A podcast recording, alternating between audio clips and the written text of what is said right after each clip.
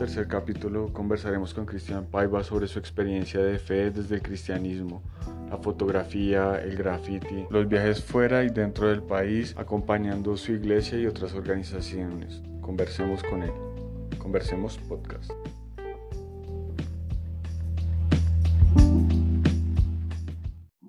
Bueno, usted nació en una, una cristiana, ¿sí o no? El quien yo. Sí, usted. Se puede decir que sí, o sea, conocedores de la palabra de Dios, o sea, conociendo que hay un Dios que salva, que Dios es el camino pues correcto, de eso sí, conocedores sí, de pronto no con una firmeza muy, muy, muy sólida como puedo tenerla yo ahorita. O sea, su, su mamá y su papá asistían a una iglesia cristiana cuando usted nació. Eh, sí, sí, se puede decir que sí, no, no, no sé con qué frecuencia, pero, pero sí, sí, sí. Esa era la misión carismática internacional, ¿cierto? Que fue donde nos conocimos. Sí. Y su hermana también asistía allá. Para ese tiempo no. Ok. Eh, su hermana dejó de asistir un tiempo. Tengo entendido que sí. ¿Cómo fue, ¿Cómo fue esa infancia suya, digamos, con su mamá y, digamos, la experiencia religiosa de su mamá con usted? No, estuvo bien, fue una buena mamá. Eh, Mi papá es un muy buen papá, siempre respetuosos a Dios, no, con muy buenos valores, con muy buenos principios, tanto con Dios como a la sociedad, ¿no? Porque, o sea, pues de nada sería tener buenos valores frente a Dios, pero no contra la sociedad. O sea, creo que cuando una persona tiene buenos valores solo frente a Dios, pero la sociedad no, entonces sí sería religión. Entonces estuvo bien. Ya pues después de que mi mamá fallece, obviamente es complicado, estoy en octavo, creo. Eh, con 13 años, pues mi papá tenía que trabajar, yo tenía que seguir estudiando. Pues claro, pues hay un duelo que hay que vivir, pero igual hay que salir adelante y bueno, pues eso ocurrió. ¿Y en la iglesia eh, usted recibió como algún acompañamiento durante, durante ese proceso de duelo? Sí, o sea, digamos que más acompañamiento es como las personas que lo aprecian y lo quieren a uno, ¿no? Entonces, pues amigos, eh, pendientes y, y, y, demás, siempre como, oiga, sí se puede, y como esas cosas, sí. O sea, como un acompañamiento formal de Cristian Arturo Orjuela Paiva tiene un acompañamiento, no. Eh, creo que no es necesario que la iglesia haga eso con respecto a la formalidad. Eso tiene Sí, que sí, venir sí. del corazón, ¿no? No, sí, claro. Pero digamos, yo me pregunto, ¿es como por la pastoral? ¿En ese momento usted tenía, le hizo acompañamiento o pues fue más de la gente más cercana? Eh, no, la gente más cercana, pues, o sea, o sea, estaba muy lejos del pastor César Castellanos, ¿no? Sí, Estaría hablando de otra sala así, donde además me hubiera hecho acompañamientos de Miami, o sea, pero, pero sí, pues de la persona que era mi líder en ese momento y todo bien, sí, bacano, bacano. Mi hermana en ese tiempo, pues también estaba muy comprometida ya con las cosas de Dios, entonces ella como que asume esa batuta de, de liderazgo en mi vida, no tanto como cristiano, sino como a nivel familiar, espiritual también. Entonces ella siempre sí estuvo muy presente, eh, tomó el rol de mamá también de manera excelente. Entonces, pues todas esas cosas, igual mi papá muy firme también con todas esas cosas. Y bueno, pues mis amistades que en ese tiempo pues también eran cristianas, era como los que parchábamos y demás. Entonces Dios siempre fue el centro. Bueno, va pasando la vida y usted forma ese parche de God's Will, ¿sí o no? Sí, pues eh, el graffiti empieza porque conozco unos pelados que, empiezan, que hacen graffiti acá por el barrio, empiezo a trabajar con ellos, entonces empezamos a hablar de graffiti, empezamos a hablar de toda esta vaina que, que envuelve y demás. Yo siendo cristiano, entonces se lo comento a un amigo que iba también a la iglesia conmigo. Y listo, el man también decide como, oiga, sí, qué chimba, pues hagamos graffiti. El man también como que le gustaba algunas expresiones de arte, no tan urbanas, de pronto más conceptuales, pero empezamos a hacer graffiti, entonces así hacemos el GWT, que era el parche con el que andábamos pintando ahí por toda Bogotá y nuestro foco siempre fue llevar el nombre de Dios. En realidad ese fue nuestro foco siempre. Por lo general nunca pintábamos como nuestras firmas y, y, y nuestro nombre de parche, sino siempre pintábamos la palabra Dios, porque nuestro fin era ese, o sea, dejar a Dios plasmado pues por donde pasáramos. ¿Y cómo fueron esas experiencias? ¿Cómo le fue pintando, pintando la palabra de Dios en las calles de, del país? Pues siempre fue controversial porque el graffiti no es como, como algo muy ligado a las leyes, a las normas. Entonces, lo que nos hacen ver de Dios es una religión. Entonces lo hacen ver como leyes, lo hacen ver como normas. Entonces, de cierta manera fue controversial con algunas personas, como para otras fue chévere, fue diferente, fue llamativo. Era llamativo hacer un graffiti en un lugar no permitido, pero pues que se pintara la palabra Dios. Como ya habían otros unos pocos que lo estaban haciendo, entonces hubo receptividad, ¿no? Hubo todo un poco, pero las experiencias pintando pues fueron buenísimas, fueron chéveres. O sea, creo que fue una de las etapas donde más aprendí de todo, entonces no fue una buena experiencia, la verdad. Usted ha hablado, bueno, ha utilizado varias veces la palabra religión como una manera negativa. Quisiera que me explicara un poco el por qué, digamos, denotar la religión como algo negativo.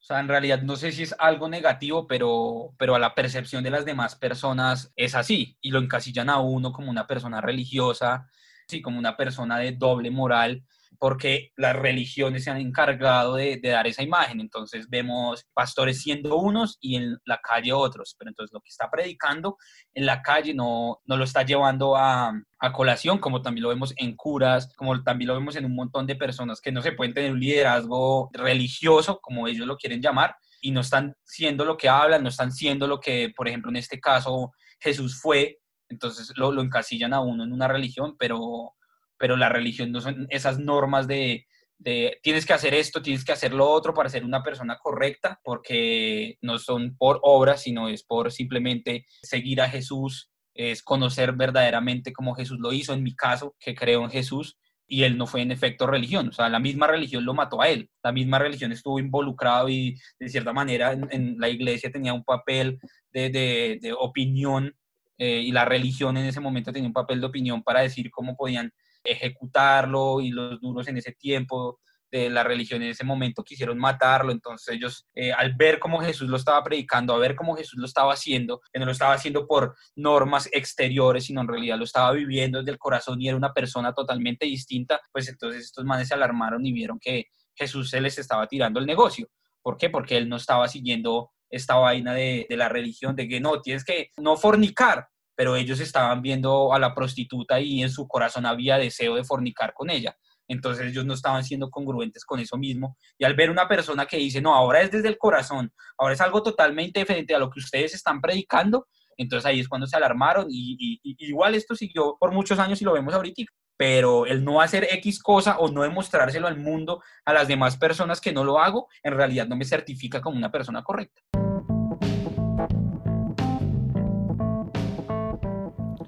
Ahora conversaremos con Paiva el desencanto que tuvo con la iglesia y cómo fue ese proceso de salir y volver a ella.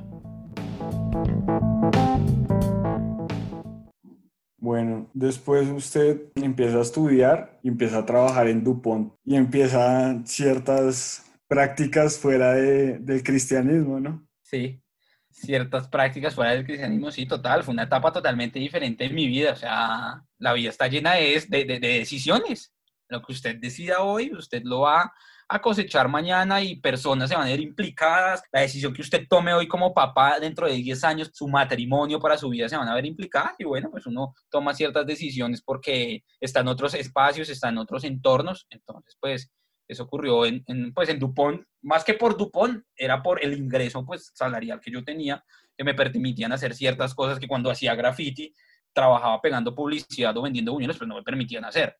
Pero digamos en ese momento cuando usted estaba en Dupont, se relaciona con un momento de crisis también, porque pues usted antes se dedicaba como a grafitear de una manera de evangelización, como se entiende en el cristianismo, como esa divulgación de la creencia para la conversión de los demás. Pero digamos en ese momento pues usted tuvo una crisis, o sea, como que empezó a dudar sobre sus creencias, sobre digamos lo que le habían enseñado en la iglesia, su hermana y demás pues más que dudar, en realidad no lo quería para mi vida. O sea, yo no estaba buscando y yo no busco una vida en donde me pongan leyes, en donde me pongan normas por aparentar serlo, cuando en realidad yo no soy eso. Y en mi interior yo sabía que Jesús no es lo que muchas personas a las cuales yo escuchaba eh, en diferentes espacios era lo que ellos estaban diciendo. Entonces, simplemente esas cosas como que me secaron un poco y yo dije, no, pues no, o sea, si esto es como el cristianismo y esto es la, la, verdadera esencia o la que la gente quiere hacer ver, pues en realidad a mí no me interesa. Entonces, pues tomé esa decisión de decir, o sea, igual yo creo en Dios y todo lo demás, pero pues quiero pasar por otras experiencias en mi vida.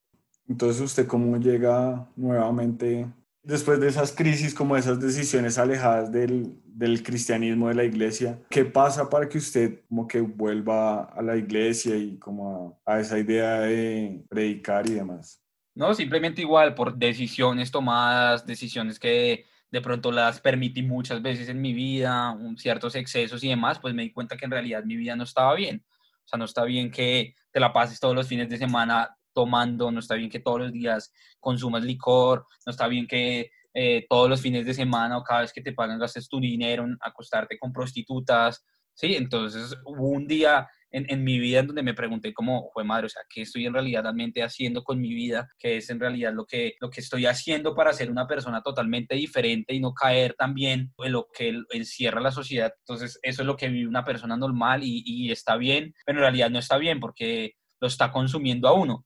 Entonces un día decidí como, oiga, no, fue madre, tengo que hacer algo con respecto a todo esto que está pasando, tengo que tomar una decisión totalmente diferente. Y entre varias de esas, pues en, en realidad la que me funcionó, la que estuvo siempre ahí, aún yo sin poderlo ver, sin interesarme en él, siempre fue Dios, pero fue el Dios verdadero, el Dios que no te acusa, el Dios que no, no le importa en realidad cómo, cómo, está tu vida, más que te importa la disposición de tu corazón para querer hacer las cosas de manera diferente. Entonces pasaron años de no querer eh, comunión con Dios, de no querer saber nada del man, ni nada de esas cosas, pero ese día cuando me pregunté, él estuvo ahí eh, firme y, y, bueno, ahí decí como, sí, tengo que hacer las cosas totalmente diferentes, tengo que hacer las cosas a, un poco más a conciencia porque en realidad no, no me está aportando nada a mi vida, yo no era una persona que estuviera sin dinero ni nada de eso, tenía un muy buen trabajo, ganaba muy bien para ese tiempo, ganaba más que mis amigos del barrio y toda la vaina, y de cierta manera siempre fue Dios el que me puso en un buen lugar, el que me llevó a una buena empresa, a aprender aún más cosas. Eh,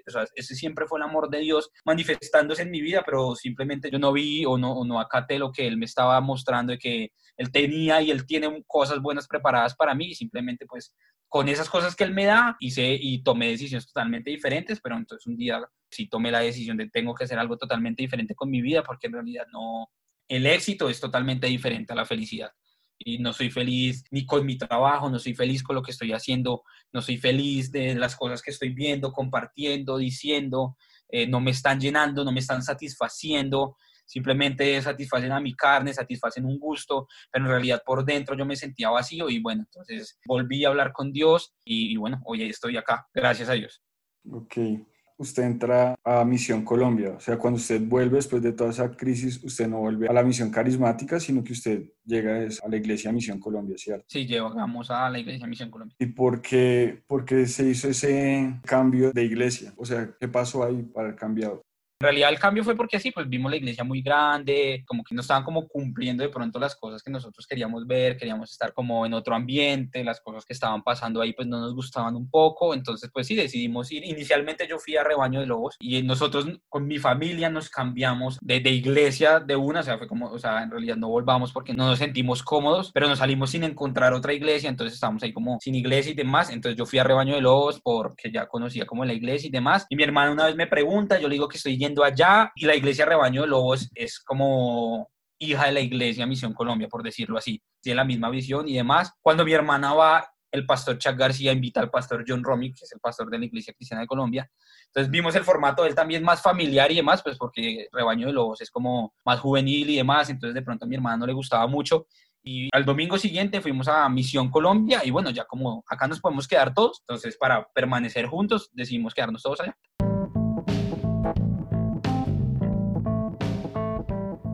Sigamos la conversación con Cristian sobre su proceso de formación dentro de una escuela teológica y cómo fueron sus viajes acompañando a la iglesia y otras organizaciones desde los medios audiovisuales y especialmente desde la fotografía.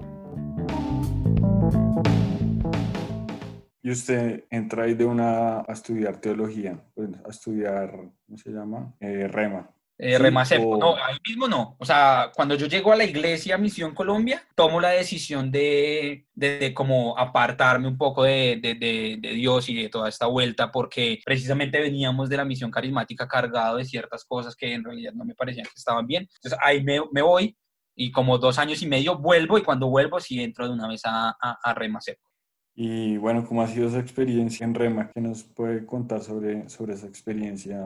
Digamos, pues en parte es académica, si bien no es no es una, una universidad de teología ni tiene el rigor académico como lo tienen algunas facultades, pero sí, digamos, tienen un, un, currículo establecido de ciertas materias y ciertos énfasis. Entonces, ¿qué nos puede contar acerca de eso? No, en realidad ha sido increíble. O sea, en realidad eh, lo que he aprendido ahí por medio de Dios en todas estas diferentes clases ha, sido increíble. O sea, el poder ver en realidad cómo, cómo Dios nos ama, eh, lo que hizo Cristo por nosotros, lo que significa que nosotros ahora eh, pertenezcamos a Cristo, la posición, la autoridad y todas esas demás cosas lo hacen ver a uno las cosas de manera diferente ha sido una vuelta totalmente diferente, ha sido una chimba, o sea, no es como una clase que uno se sienta y ya solo aprende como sí, como teológicamente, sino también hay una revelación por parte de la palabra de Dios. Usted ahorita eh, anda trabajando en, radio en, varios espacios, ¿sí? Hay uno que está haciendo con un amigo que lo está realizando los domingos por la noche, pero también tiene una actividad bien grande dentro de la iglesia. Sí, pues en realidad en radio no trabajo, trabajo en la producción audiovisual de la radio de la iglesia que se llama Radio 316 una que otra vez me han invitado como un programa y eso. Y ya lo de este man es aparte, este man es aparte. En realidad es, es un espacio aparte que no tiene nada que ver con la iglesia. Y en la iglesia trabajo en la parte de producción audiovisual, soy el fotógrafo, ayudo con los videos, ayudo con la edición, con la preproducción de todo lo que tenga que ver con los eventos a nivel visual y audiovisual. Eh, en ese área trabajo digamos, dentro de su proceso en la Iglesia Misión Colombia, usted ha tenido la oportunidad de ir a otros lugares del país y del mundo, digamos, a hacer proselitismo, a hacer, digamos, evangelización. ¿Cómo, ¿Cuál fue su, su primera experiencia dentro de la iglesia? Y bueno. Siempre he sido como ligado entre lo espiritual y lo laboral. Yo soy fotógrafo documental y si tengo esa posibilidad de tomar fotos para mostrar lo que Dios está haciendo en otros lugares del mundo, del barrio, del planeta, pues lo voy a utilizar. Y sí, pues digamos que la iglesia tiene espacios en donde hace brigadas, donde hace actividades para niños, por otro lado, pues entonces tengo la oportunidad de estar en el grupo como de coordinación de, de Nueva Raza, que es el grupo de jóvenes de la iglesia, en donde también hace viajes misioneros en diciembre y unos esporádicamente en el año. Entonces hemos ido a Granada Meta, hemos ido a Leticia, hemos ido a Cúcuta y hemos ido a Yopal. Y también tengo la oportunidad de trabajar en un proyecto misionero que se llama Iron Health, que se encarga de conseguir fondos para obras misioneras. Entonces con ellos he ido a Venezuela, he ido a Medellín y he ido a Etiopía. Bueno, eh, Medellín es un lugar bastante común, entonces no quiero hablar de, de ese. Me interesa esos lugares que, que ¿Te interesa lo que tú quieres? No, pues si quiere contarme sobre Medellín, todo bien. Yo lo borro en la entrevista. O sea, cuando vaya a publicar el podcast de borro Medellín. No, pues digamos... Eh, pues porque Medellín es muy urbano y es muy, muy, cercano a, nuestra experiencia acá en, la mayoría de lugares donde está escuchando la gente este podcast. Pero digamos la experiencia en, en, Etiopía pues es otro, otro asunto, ¿no? Pues es otro continente, otra lengua, otro lenguaje, otra comprensión del mundo. Entonces quisiera que me contara un poco cómo fue ese viaje, porque aparte usted paró en Dubái cuando fue a Etiopía. Y fuimos a, Etiopía. Eh, Ian Help se encarga de conseguir fondos para obras misioneras alrededor del mundo. Y en Etiopía hay un misionero que se llama Ekahar Homburg, no sé si se pronuncia muy bien así, pero es un misionero alemán y el man lleva 10 años haciendo cruzadas evangelísticas por Etiopía y estábamos en Aguasa puntualmente, entonces Ian Help le lleva un dinero para que él pueda llevar, seguir llevando a cabo sus, sus cruzadas, pueda imprimir libros, eh, y puede hacer muchas cosas más, o sea, eso requiere sonido, eso requiere tarima, eso requiere una cierta, cierta logística para, para pues hacer todo el montaje allá, que en realidad no es muy ostentoso, pero, pero pues sí se necesita un buen sonido, una buena iluminación eh, en el lugar en donde estábamos, pero en realidad es muy humilde, no es como estamos acostumbrados acá a la ciudad, el piso está lleno de barro, eh, y bueno, en realidad es, es muy humilde, entonces estuvimos allá Cajard lleva entonces 10 años haciendo cruzadas evangelísticas y 10 años atrás, 11 años atrás, fue como la mano derecha, una persona que estuvo muy de cerca con otro gran evangelista que es Ray Harbonke. Entonces es una persona que se ha encargado de llevar a cabo el evangelio. Entonces sí, o sea, estas experiencias de misiones me han hablado mucho de eso. Fuimos a Medellín también con Ian Help y me parece muy particular también porque en Medellín estamos acostumbrados a que Medellín es como Bogotá, y, en Medellín todos conocemos a, a, Medellín por Pablo Escobar, por el narcotráfico, por, la, por las prostitutas y demás. Y algo que me llamó mucho la atención a Medellín fui después de Etiopía y es que el mismo Dios que se predicó en Etiopía es el mismo Dios que se predica en, en Medellín, es el mismo Dios para todas las personas. Si de pronto en Etiopía están pasando por X o Y y acá en Medellín están pasando por A o B, es el mismo Dios que te va a ayudar, es el mismo Dios que dio a su Hijo por nosotros y, eso es lo más chévere, es lo que más me gusta, que, no es un Dios elitista, que no es un Dios que hace excepción de personas, sino simplemente es un Dios que nos amó a todos y Él simplemente quiere estar eh, juntamente con nosotros, quiere tenernos cerca, quiere que tengamos comunión. Entonces, eso es lo que más me ha parecido chévere, que no importa absolutamente nada, lo que importa es en realidad tener un corazón dispuesto para creer de este Dios y ver cómo este Dios en realidad transforma la vida de cada una de las personas que cree con un corazón dispuesto. No, pues Parce, muchas gracias. Creo que ya hemos hablado de lo que está haciendo actualmente, que es la fotografía. Pues los que están escuchando también los invito a que, que le peguen un, vistazo a la página de Cristian en su fotografía y cosas bien interesantes sobre sus experiencias, digamos, narradas. Ya, ya lo escucharon con su forma de narrar bastante particular, pero también él, él narra esas historias a través del lente. Entonces es bien, bien interesante. Y bueno, es un amigo de, de hace un buen rato. Entonces, Parce, muchas gracias de verdad por, por su tiempo. No, bacano, chévere este espacio y nada, con todo, que le vaya bien con, con esto que está emprendiendo, bacano. Vale, parce, gracias.